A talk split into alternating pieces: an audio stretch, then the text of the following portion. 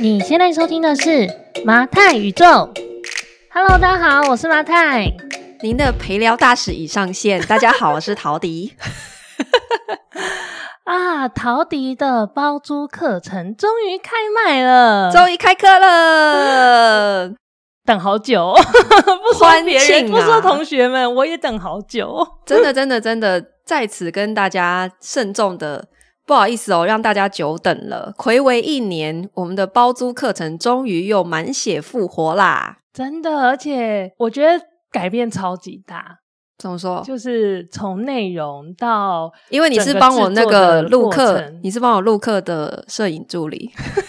我不是导播吗？哦，导播，导播。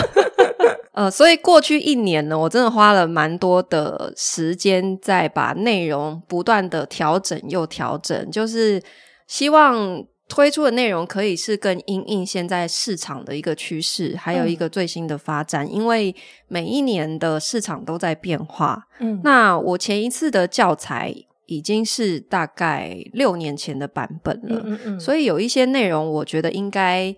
它当然架构很多还是适用的，原则是不变的，但是有一些调整是为了现在新形态的做法，或者是有一些方式可以把它做得更好，所以这一次才去做了很多的调整。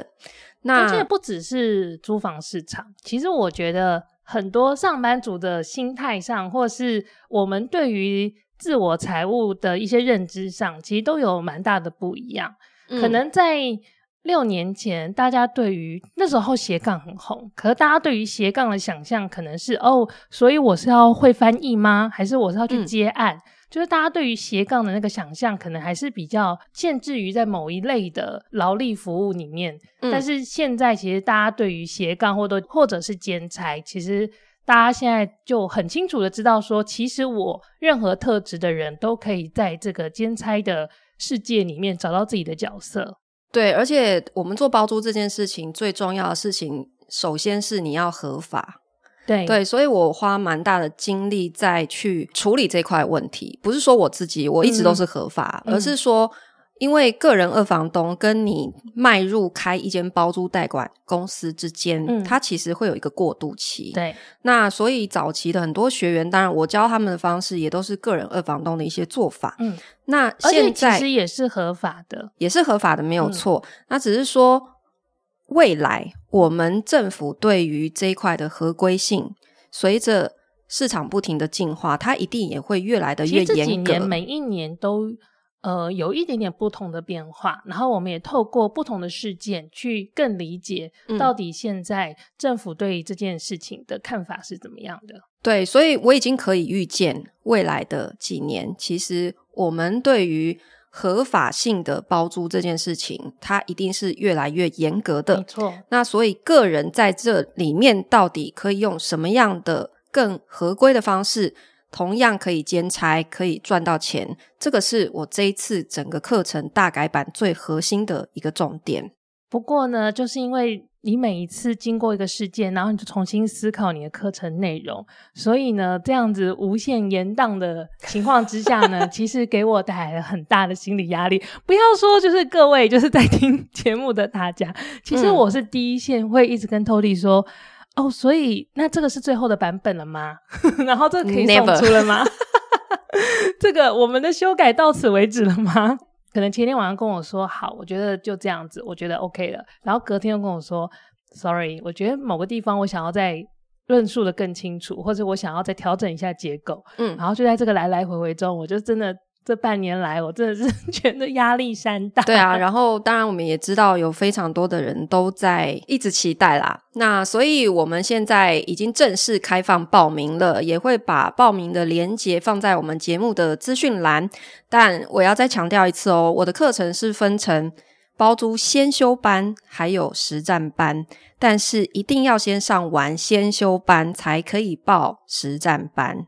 而且为了让大家体认到先上完先修班有多重要，我们有为就是上完先修班的同学准备了一个什么、呃、很好的优惠，哦、你会得到一个很好的优惠的折扣码，所以不要再问我可不可以直接报实战班了。好不好？请你一律先上完先修班，因为我这两套课的设计它是有一个脉络的，它是要同一个体系去看。那也许有一些同学你是曾经上过以前那个版本的先修班，没有关系，你私讯告诉我，我会告诉你你现在可以怎么样进去，还是先把呃我们的先修班上完，我会给你一个折扣码。就是如果呃你给我你以前报名的资料，然后你是上过先修班的，但是你还没有报实战班，没有关系，我会给你一个优惠码，让你可以免费的上现在新版本的先修班。因为新版本的先修班还是它还是一个新版本的实战班的一个前导，所以我们还是希望大家是这样子同一个脉络来学习的啦。因为其实就跟我们这个节目一样，我们一直在强调技能是一回事，可在技能。你技能学会之后，你到实物操作，你会面对很多的决策，而那个决策怎么来，嗯、其实来自于你的观念。嗯，所以如果你还是带着旧的观念，你学了很多新的技能，有时候还是会跌倒。等一下，我们为什么是在马太宇宙这一集狂聊我的包租课程呢？哦，因为其实呢，我而且我们已经聊了，已经超过五分钟都在聊。Sorry, sorry, sorry。因为我其实这个礼拜呢，当然除了就是课程上线，我某个部分我也觉得说啊，对所有等待的朋友有点交代，然后我心理压力有稍微松，就是没有那么紧张以外呢。其实我本来这个礼拜呢，在工作上面就是一直为了 deadline 或是时间上感觉到压力这件事情，非常的焦虑，每天都在暴走。对，每天都在暴走，然后每天就是追根究底。每一次我感觉很躁动的状态之下，其实都是因为我对于那个 deadline 感到很不安。嗯，为什么会很不安？嗯，因为觉得。我要在时间线之内把事情做完，然后我现在那是因为你知道很多的工作，它可能牵涉到跟第三方的合作，嗯、所以不是事情百分之百都是我可以控制的。对，所以对方的时间如果我没有办法控制，就有可能会导致我 delay。就是我又很希望 check 每个 checklist 上面的 box，所以我没有办法 check，我觉得很焦虑，或者是我很想要逼我的第合作第三方，你赶快给我把东西生出来。嗯，然后我这么焦虑的时候呢，Tody 就默默的跟我说，没有关系啊，如果真的有困难，你让我知道一下这中间每一个环节，那我们的 deadline 其实是可以调整的。当你的听到老板口中说出这一句话，你有没有觉得很宽慰？然后我这整个礼拜就突然松掉了，就是我突然意识到 deadline 可以调整这件事。这件听起来很呆哈，就是 deadline 可以调整，好像理所当然。可是在我很兢兢业业的工作经验里面，我一直觉得 deadline 是很神圣的。嗯，所以我我没有想过它可以调整。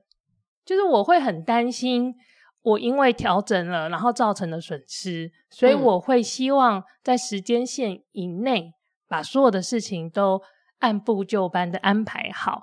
然后呢，因为你跟我就是讲说 deadline 可以调整，然后你跟我讲了背后你的想法是什么的时候，我突然在反思，我以前的工作经验里面，我常常对我的老板不满，嗯，的原因其实呢。某个程度呢，既然他是因为我老板跟你做了一样的事情，就他调了我的 deadline，往后调了我的 deadline，结果你就更暴走我要暴走。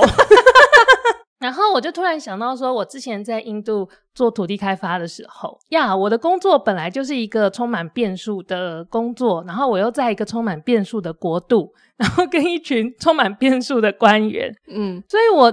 其实那时候在做，比方说他们会跟我说：“哦，我缺一个 document，然后这个 document 可能他会跟我说摇头，一边摇头一边说两个礼拜之后给我之类的。”嗯，然后我当时的我就会非常认真的相信他说的这个时限，然后我会在两个礼拜后的那一天，死线吧，deadline。那个时间的时时限哦哦，OK，但是也 OK，就是死线。他说他他自己给他自己的这个 deadline，然后我会在两个礼拜后的那一天出现在那个官员的办公室门口。就坐在他门口，然后一直等，嗯、一直等那个 document。他只要一进来，他的助理进来，我就会问他说：“哎，请问什么什么公司的那个 document 好了吗？现在到哪里了？哦，到哪到那个人的位置？那现在下一步是什么？我如果去找他，会不会快一点？我今天可以拿到吗？”你真的是坚守死线呢。对。然后由于我那个时候对于印度人的效率非常极度的不信任，我那个时候的状态，因为我是跟官员打交道，我相信他的私人企业会有一些神秘的效率，就是。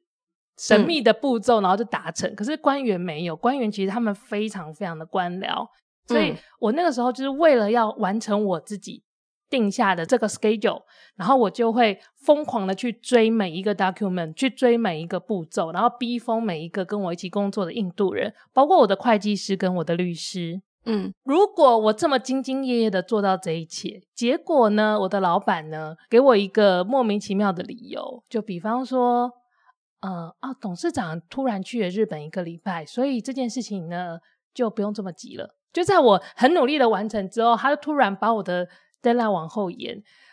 其实作为一个员工，比较健康的心态应该是哦，松了一口气，觉得我就反正我时间内完成。嗯。我一直都这样，我超健康的。对，我就是一个很不健康的员工，我会觉得说，我都完成了，我这么努力，为什么你们又要突然改变你们的计划？而且，其实，在做开发案的过程中，土地开发这个行业其实常常会因为一些一些事件，我们的时程就会就会被调整。嗯。就可能会因为某个事情发生，它可能会远端的蝴像蝴蝶效应影一样的去影响到我们的案子。那除了比方说标案是开标的时间是固定的以外，只要跟工程有关或是跟土地的作业有关的事情，其实都这个时程都蛮弹性的，都蛮容易被调整的。然后我觉得我的个性在这方面就非常的不适合这样的一个工作状态，因为我就会很紧张，我就会觉得。呃，我已经排好了整个 schedule，我已经想好整个 project 要怎么推了，然后我已经想好我什么时间点要去跟哪一个银行，去跟哪一个投资人去做什么事情了。嗯、可是如果这时程一调整，我可能就没有办法。就比方说，我如果一被延迟，我本来排了下个月回台湾，我要去跟我当时有 approach 的一些投资的团队，我怎么去跟他们交代？因为我就没有办法交代，我就会觉得这个时辰 delay 了，然后我要怎么跟他们解释？然后我本来准备的资料都用不上了。诸如此类，就在我的那个脑海里就有一个非常大的风波，只是因为可能只是因为延后一个礼拜，嗯、然后我的脑海里就在里面刮台风。其实我觉得我们这一年来也做了很多脚步的调整啦，因为我们今年重新做了一个新的品牌，然后我们有新的合作伙伴一起进来，然后呃，因为我们不再是像以前那种。工作室的形式这样子单打独斗的状态，那在过去那样子的状态的创业模式里面，我们只要管好自己的时间，嗯，我们比较少会需要去配合别人的时间。那所以我觉得对于时间感这件事情，也是给我们一个蛮大的考验吧。就是我们自己也一直在做心态的调整，因为。当你现在有第三方要去合作，甚至你有其他的呃更多的人你要去顾的时候，那我们的时间考虑就不再只是只能考虑自己这样子而已。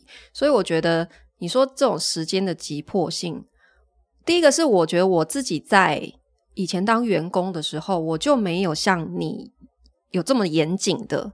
一定要抓每一个死线，就是我当然会知道说，我们每一个专案它会有一个 deadline，可是我并不排斥接受异动，就是我对于异动这件事情，我是看得比较开的。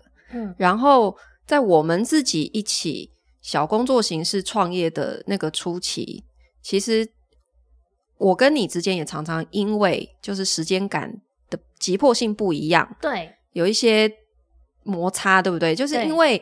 我常常会觉得说，如果这件事情我们还没有 ready，我们就慢下来没有关系。可是你会比较急，对，所以觉得我已经定好这个时间了。所以我看到这个工作的成果，我觉得还要再修修改，还要再调整。那有时候你就会不能接受，对，你就会有情绪，对对。那可是我们现在又是进入在下一个阶段了，嗯、就是。我们在自己一个个人工作室创业模式里面，我们在决定每一个时间点要做什么的时候，更多的可能是考虑说，呃，现在市场的一个及时的动态，我要抓住市场的机会。好，所以我们什么事情可以边做边改，所以它的弹性是很大的。嗯，好，但是再进一步，你创业到一个。规模的时候，就是已经脱离我们一开始草创阶段那个时候，我们要考虑更多人的时候，那这时候我们的时间感又会必须再做一次调整，是我们现在要做所有的事情要抓时间，并不是要去赶什么赶什么。当然，我们会去设一个理想的时间轴，但问题是，把事情做好才是我们想要达到的目的。所以，如果当这个东西还没有 ready，那我们宁愿推迟它推向市场的时间。因为以前我们会比较急，我们会觉得说啊，我们要抓住市场商机，赶快把东西推出去，我们不然我们会少赚钱，或者是怎么样的，我们会急。可是现在不可以，因为我们知道我们最终的目的是要做一个品牌。当用品牌去思考的时候，更多考虑的可能是我这个产品一面世的时候，大众的观感是什么，而不是在意说我迟几周或是一个月。推出我这段时间会有什么损失？其实那个那个思考点会不太一样。所以我可不可以这样理解？就是我们怎么去评估 deadline 这件事情？呃，generally speaking，我们会用机会成本的角度，嗯，来思考。嗯。只是我们可能在不同的阶段，我们对于机会成本的定义，或是它包含的范围，嗯。会不太一样，嗯嗯嗯，所以可能我因为我都是做营运啊，还有财务啊，还有 operation 相关的一些角色，嗯，所以在我的角度而言，可能我的机会成本就是我没有赚到那些钱，嗯，是我会眼睛我会 eyes on 这些东西。可是如果我们今天真的要、嗯、呃一个组织要往更大的发展方向去走的时候。可能我的机会成本就会去囊括了更多不同的面向，它不仅仅是收益，嗯，它可能是品牌的力量，又或者是它潜在可能带来的合作的机会，嗯，或是其他的效益啦。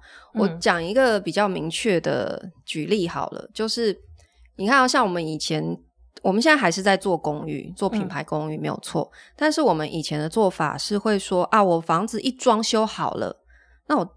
我接下来干嘛？当然是抢时间，赶快招租，赶快有租客住进来，我就可以开始赚钱啊，对不对？嗯，好，我们以前初期创业的思考是这样，嗯，好。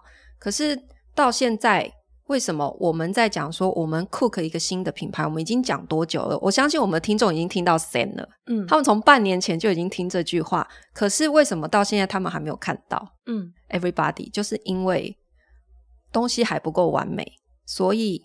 我没有想要这么快推出，因为我们还没有 ready。为什么？因为现在我们想要做的品牌，它不是只是包含装修好它本身，我不是只要说装修好，赶快有人住进去就够了，而是一个品牌的内涵，它可能会包含了更多其他的服务配套，或者是它所有的 CI 的视觉，还有所有精确到每一次对话的流程。我们要怎么跟他对话？他用什么管道进来？这里所有所有的一切都是细节，嗯，然后这些细节就是我们过去整个半年来不停的一直在去做调整跟磨合的。嗯，我的意思就是说，我们以前做品牌跟现在做品牌，嗯，或者是说我们创业的历程不一样的时候，我们怎么去思考关于时间这件事情？嗯对，因为其实我们过去大概前几年吧，我们蛮常在讲那个最小可行性。最小可行性的这个做法呢，其实是呃，在你刚创业初期，你非常重要的，就是你在一个最小的 business 里面，然后你就先推出市场。因为当你对这个市场不熟悉的时候，你就是会先用一个最小的 business 丢到丢到市场里，然后去做测试，然后你就边走边跳，反正你。嗯那么小的状态里面，你接触到的客户其实也不是特别多，你还有机会让自己调出一个一个更适合现在市场的状态。嗯，但是你真的你的你的 business 走到一个程度的时候，你不能再用这种方法，不能每一次都推出一个就是很像半成品的东西，嗯，然后期待就是市场帮你帮着你一起把它变成一个完美的商品，嗯，就是你到了某个程度，其实你不能这样。那我觉得我们可能就是发展到了那个要去转换的那个阶段，嗯，然后这个转换，就不只是商品。你要知道，一个商品最后能够成功的转换，它背后都是所有的参与者的 mindset 都跟着变了。每个人的心智都要到那个那个下一个 level，你才有办法推出这样的商品。所以，其实这中间的过程，我刚刚讲所有的这些细节，其实我们花最多时间是在调整每一个人对这件事的认知，这才是最花时间的。因为这整个团队里面，只要有任何一个人，他的 mindset 是没有跟你走在同一个节奏的，这件事情就做不成。嗯、而这件事情其实他很难 meet 任何的 schedule 或者 deadline。对啊，对啊，没有错。所以就会变成像我过去的那样的工作训练的经验之下，嗯、我在这个阶段其实是会很痛苦。就我会觉得，嗯、好，你现在叫我教一个新的。什么品牌的定义或什么的，或是我们现在的一个态度的论述，我就会像写作业一样。你这礼拜叫我写，我下礼拜就会教。可是我我自己也会清楚的认识到，其实你去想一件事情，你很难像写作业或者写论小论文一样，你一个礼拜就可以生出一个百分之百你觉得有说服到你的一个论述。嗯，所以这个过程对我来说是。蛮 suffer 的啦，对啊，不过 快了。我们现在预期我们新品牌第一个作品的面试，应该十月份可以让大家看到了吧？我自己从这个 suffer 的过程里面，我想要跟大家分享的是说，我自己觉得怎么样像做完美的一天，对我而言就是平心静气，不敢，没有任何的会让你觉得很匆忙的地方。只要是有这样子的 moment，我都会觉得今天很完美，因为在不敢、不紧张、不着急的时候，我通常都可以是一个最接近理想的自己的状态。我跟你讲，现在只要可以让我睡过头，那一天就是呃 睡到饱，我就是那一天就是完美的。不是睡过头，是睡到饱。所以其实到底就是你会觉得说，好，既然这样子听起来，我们好像每每天时间都很紧张，可是又不完全是这样。你看你，我们紧张到。老半天，最后呢，我们的 deadline 又是可以被调整的，所以那个时间本身的那个张弛有度，其实是非常难的一种学习。我觉得人生真的是一场好长好长的课，怎么样都修不完，就任何主题都要修。对时间的掌握，我觉得也是一个一个学习。不同的阶段，我们面对时间的的难题都是不一样的。去年或者前年，我真的会面对一个情况是，我今天时间太多，我要怎么去安排？有的时候你的问问题是这个，那有的时候像我们现在这样，就是我要做的事情好像很多，我很难在一天之内去 manage 所有的事情。那你怎么样放过你自己，嗯、让你自己知道，即使你今天没有办法做完所有这些事情，也没有关系，有一些事情是可以被调整的，反正永远都做不完呐、啊。有什么好 care 的呢？就是你每天都有一堆事情要做啊。当你要认真的做一件事情的时候，的确，你每天好像都有很多事情可以让它变得更好，只是你要不要做而已。嗯，所以就放宽心吧。对，好，那 怎么会变得好像很不积极的感觉？但是，Yeah，it's true，这不就是？马太宇宙想要传达的嘛，没错，你自己的心境就是从以前你一直很想要去抓住些什么，去转换一个心境。所以这这个礼拜的马太宇宙呢，就跟大家分享一个我自己本身关于时间的使用，还有关于逼死人的 deadline 的一个思考。我相信，就是很多的听众应该还是跟我一样，也是一个对于。Deadline 有非常强烈的焦虑的人，那我相信你听完这一集，你可能也没有办法马上改变，但是有时候就放过你自己，然后其实 Deadline 真的不是一个 fix 的东西，它就是跟着事情的变化给大家设定的一个节点而已，不要那么那么的执着于 Deadline 这件事情。好，那我们这个礼拜的分享就到这边，下礼拜见喽，拜拜，拜拜。